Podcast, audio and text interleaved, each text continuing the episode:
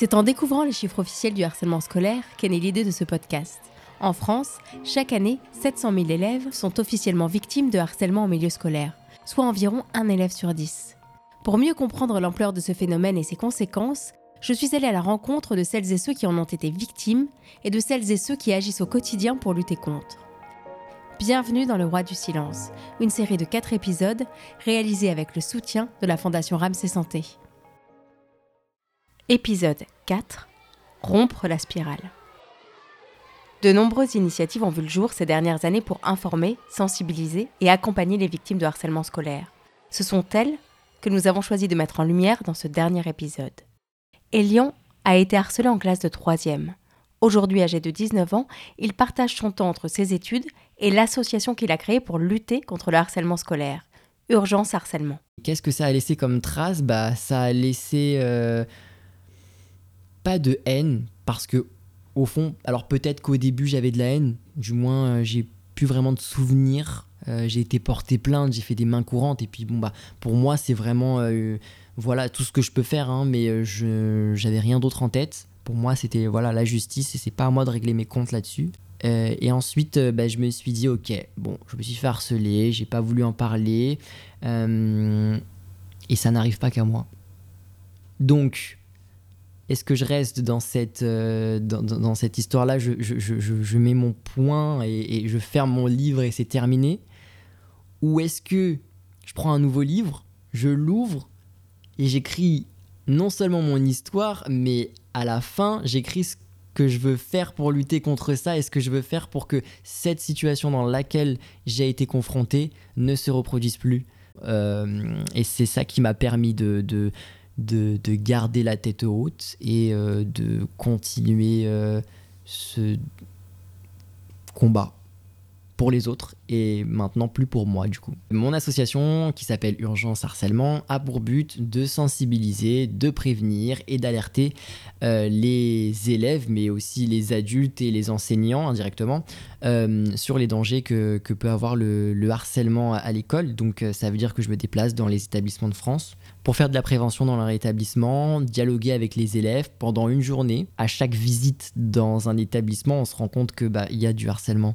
Le, le qui me dit je suis désolé mais dans mon établissement il n'y a pas de harcèlement, ça sert à rien de faire une intervention, mais c'est le premier établissement qu'on doit visiter. Mais très clairement, très clairement, c'est impossible qu'il n'y ait pas de harcèlement dans, dans un établissement. Impossible. Sophie est professeure dans un collège. Pour elle aussi, la prévention, la sensibilisation et l'information sont des clés essentielles pour lutter contre le harcèlement au milieu scolaire. Dès la première journée euh, de l'accueil des sixièmes, la sensibilisation au harcèlement scolaire fait partie euh, de l'information qu'on donne aux élèves, ne serait-ce que pour savoir euh, s'ils savent ce que c'est que le harcèlement, quelle est la définition qu'ils donnent du harcèlement. Ça, on l'aborde tout de suite, dès la rentrée, avec, euh, avec les plus jeunes, pour euh, les mettre tout de suite en confiance par rapport aux moindres problèmes qu'ils pourraient avoir et les, mettre euh, très à l'aise, sécuriser leurs paroles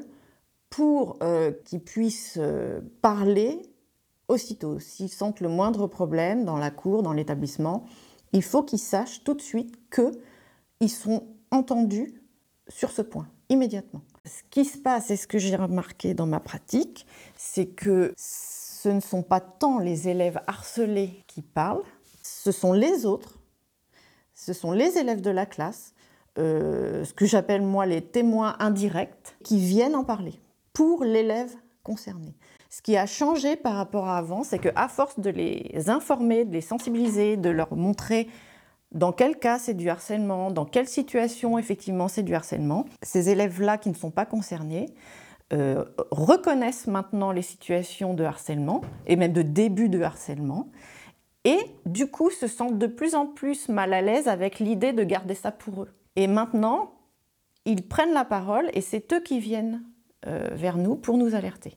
Dès qu'il y a une situation qui se découvre, tout de suite, euh, il y a un système qui se met en place. Un professeur qui alerte le professeur principal. Le professeur principal prend la situation en main, alerte lui-même le CPE qui prend aussi la situation en main, alerte l'infirmière, euh, les chefs d'établissement. Les surveillants sont tout de suite euh, mis en alerte dans la cour de récréation pour garder un œil et sur le harceleur et sur le harcelé.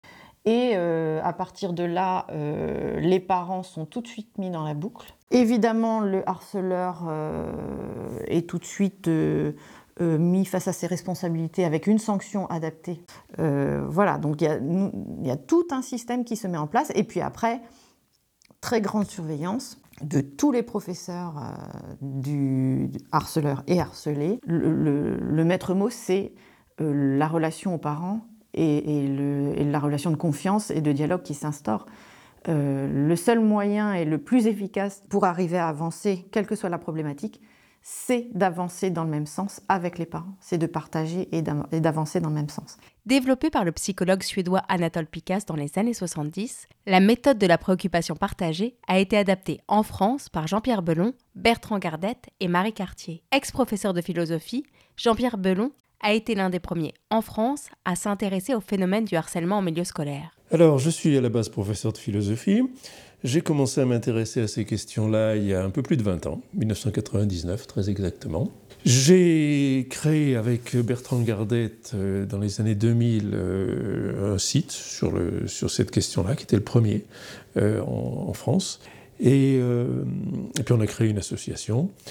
Euh, à partir des années 2010, euh, euh, à partir du moment où le, ministère a reconnu la réalité du phénomène et commencé à le prendre en charge, on s'est davantage intéressé à ce qui se faisait à l'étranger et aux méthodes qui avaient fait leurs preuves. On est allé en Finlande, on a beaucoup lu de littérature scandinave. Euh, et j'ai commencé à mettre en place, à partir des années 2010, euh, la méthode dite de la préoccupation partagée.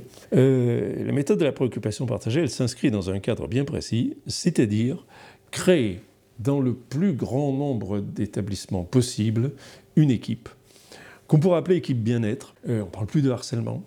Une équipe qui va être composée de, en moyenne, c'est cinq personnes, de l'établissement, hein, des professeurs, CPE, euh, infirmiers, infirmières, euh, vraiment une équipe. Une équipe spécialement dédiée au traitement des, euh, des situations et qui fasse en sorte que aucune situation dans laquelle un garçon ou une fille est pris, ne va pas bien, ne soit laissée sans secours.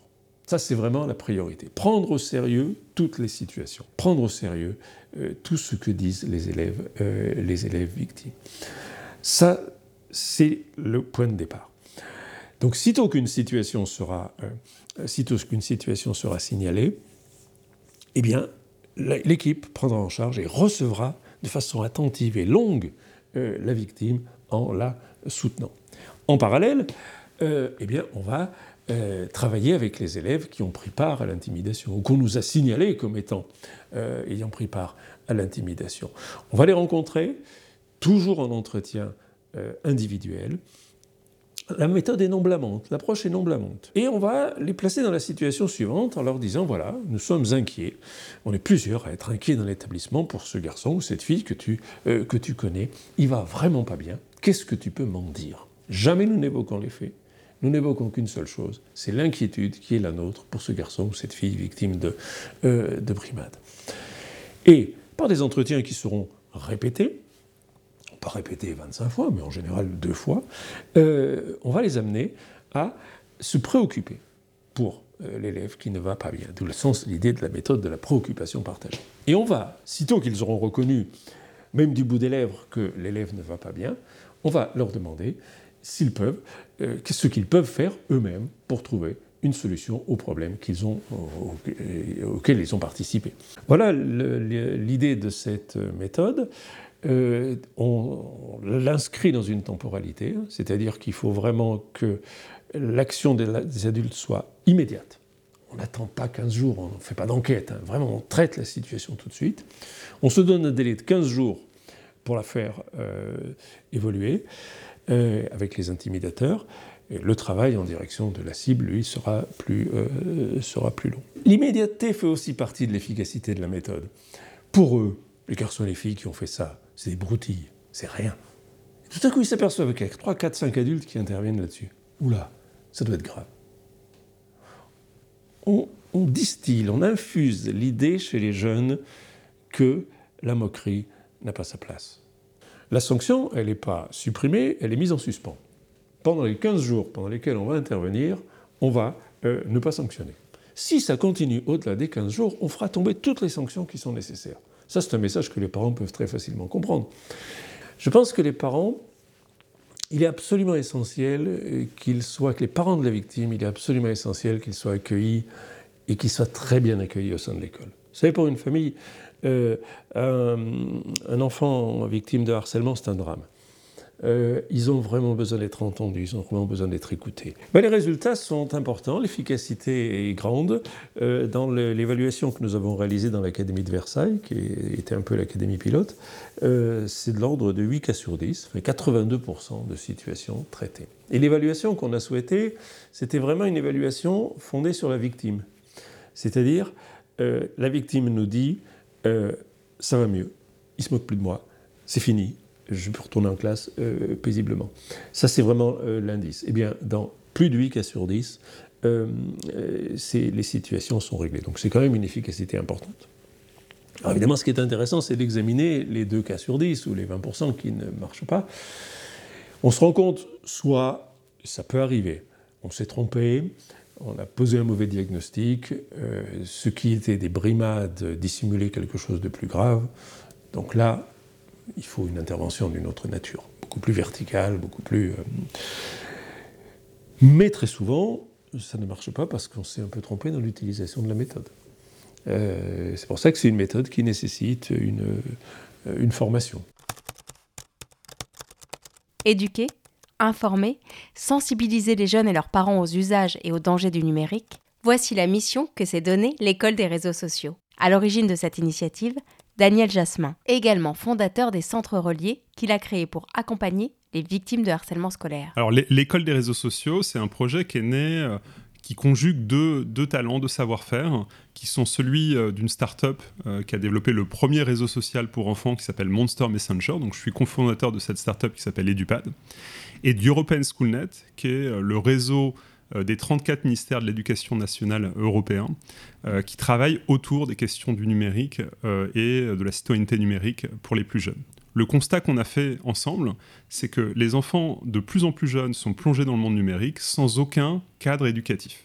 Afin de remédier à ça, on a développé un portail pour les parents et les enseignants avec des activités, avec des conseils euh, qu'ils peuvent utiliser avec les plus jeunes pour leur expliquer les situations qu'ils vont rencontrer et quelles attitudes ils doivent adopter face à ces situations. Concrètement, un enseignant ou un parent qui a envie d'animer un atelier ou une activité avec, euh, avec son enfant euh, se connecte sur le site il y a trois entrées, une entrée pour les enfants, une entrée pour les parents et pour les enseignants. Pour les enfants, il va y trouver des activités, donc il y a un petit chatbot qui permet d'avoir un dialogue avec des monstres et de se rendre compte des situations qu'on pourra rencontrer en ligne dans des interactions sociales. Tout ça est gratuit et mis à disposition euh, de, tous les enseignants et tous les parents qui veulent se mobiliser, mais également euh, des, éducateurs, par exemple, dans les centres de loisirs ou dans les médiathèques. Euh, et donc euh, l'objectif qu'on a, c'est vraiment que le plus d'enfants soient prêts euh, à se plonger dans le monde numérique dès le plus jeune âge, puisqu'on considère que à partir du collège, il est déjà trop tard pour mobiliser ces, enfants. L'âge légal pour accéder aux réseaux sociaux, c'est fixé à 13 ans. le constat qu'il y a aujourd'hui, c'est que dès la sixième, un enfant sur deux a déjà un compte sur les réseaux sociaux. Au-delà de ce chiffre-là, euh, il faut considérer que dans les interactions sociales que l'enfant va avoir, par exemple au travers de ses jeux vidéo, ou euh, lorsqu'il regarde une vidéo en ligne, dans les commentaires de ces vidéos, il se retrouve déjà en interaction avec des inconnus. Donc l'objectif, c'est que dès le plus jeune âge, on puisse faire ce travail avec les enfants pour accompagner tout au long de leur vie numérique, qui va petit à petit représenter la moitié de leur vie, euh, les, pratiques qu'ils doivent avoir. les centres reliés, euh, c'est une initiative qui traite la prise en charge des enfants victimes. Donc, l'école des réseaux sociaux va travailler la prévention en primaire, les centres reliés vont, travailler autour de la prise en charge des enfants victimes, qu'ils soient en primaire, au collège ou au lycée. Euh, et le principe des centres reliés, c'est de faire du regroupement d'enfants victimes de harcèlement. Alors ça peut paraître un peu paradoxal, puisque des enfants euh, victimes de harcèlement, on se dit si on les regroupe entre eux, on risque de générer des situations peut-être moins simples à, traiter, mais on se rend compte dans le harcèlement qu'un enfant qui est victime de harcèlement, il, a, tendance à s'isoler. Et la première chose dont il a besoin, c'est d'avoir, en fin de compte, de retrouver des pères pour arriver à se reconstruire. Et donc, ce qu'on fait en, regroupant des enfants euh, victimes de harcèlement, c'est pas un cercle des, des, harcelés anonymes où chacun va raconter sa situation, puisque ça, ça les enfoncerait dans la situation dans le fait. On va essayer de les projeter sur un avenir. Donc on, va, on, crée des groupes de 8 à 9 enfants euh, qu'on réunit en ligne de façon anonyme, qui peuvent venir de territoires différents, donc ils n'ont pas de connexion entre eux. On les a regroupés par rapport à leur centre d'intérêt, et on va faire intervenir euh, des intervenants euh, qui sont des gens qui vont partager ce qui les anime. Ça pourrait être par exemple une passion pour la radio, ou ça pourrait être une passion pour l'art, ou ça peut être un métier. Euh, et autour de cette passion, ils vont raconter à la fois les doutes qu'ils ont, euh, ils vont raconter ce qui leur plaît, et ils vont répondre à ces, enfants euh, pour leur montrer que cette période, quelque part, d'incertitude, de doute sur soi, et l'objectif, c'est pour ça que l'association s'appelle les centres reliés, ça va être de relier les enfants, je dirais, à un environnement, à un avenir, qui est pour nous le premier pas euh, pour, euh, pour créer, euh, je dirais, une enfin pour permettre à l'enfant de se reconstruire. Ma fille a été victime de harcèlement et avec ma femme, c'est vrai qu'on a plongé à la fois dans, cette complexité qu'avaient les, parents à, résoudre ces situations. Donc on a parlé à d'autres parents et puis après on a aidé d'autres parents. et on a regardé un modèle euh, en, Angleterre qui s'appelle Red Balloon Learning Center, qui fait du regroupement euh, d'enfants euh, victimes de harcèlement, mais qui sont sortis du système scolaire. Et donc on s'est inspiré de ce modèle donc en réunissant à la fois des psychologues, des chercheurs, des experts en éducation. on, a parlé aussi avec d'autres associations qui travaillent sur le décrochage, et puis avec tout un tas d'acteurs en fin de compte qui travaillent dans ce domaine. Et on a essayé de définir, en particulier avec des experts territoriaux, un modèle qui puisse s'intégrer euh, sans coût supplémentaire dans l'ensemble des territoires. Euh, euh, c'est comme ça qu'est né les centres reliés. Donc on a testé, on a commencé avec Évry Courcouronne avec qui on a travaillé, puis on a déployé dans quatre autres territoires ensuite ce dispositif afin de prouver et de créer un modèle de prouver que ça pouvait se généraliser à l'ensemble des territoires. D'autres initiatives existent et mettent à disposition des jeunes, des parents et de la communauté éducative des outils ou des espaces de rencontre. Elles sont de plus en plus nombreuses et ont tout en commun cette volonté de prévenir, de sensibiliser et d'informer. Depuis la rentrée 2021, l'éducation nationale a également généralisé son programme de lutte contre le harcèlement à l'école. Vous pouvez retrouver ces initiatives et d'autres sur le site de la Fondation Ramsey Santé. Un grand merci à toutes celles et tous ceux qui ont permis à cette série de voir le jour. Vous venez d'écouter le quatrième et dernier épisode du Roi du Silence une série réalisée par l'agence New Wing avec le soutien de la Fondation Ramsey Santé.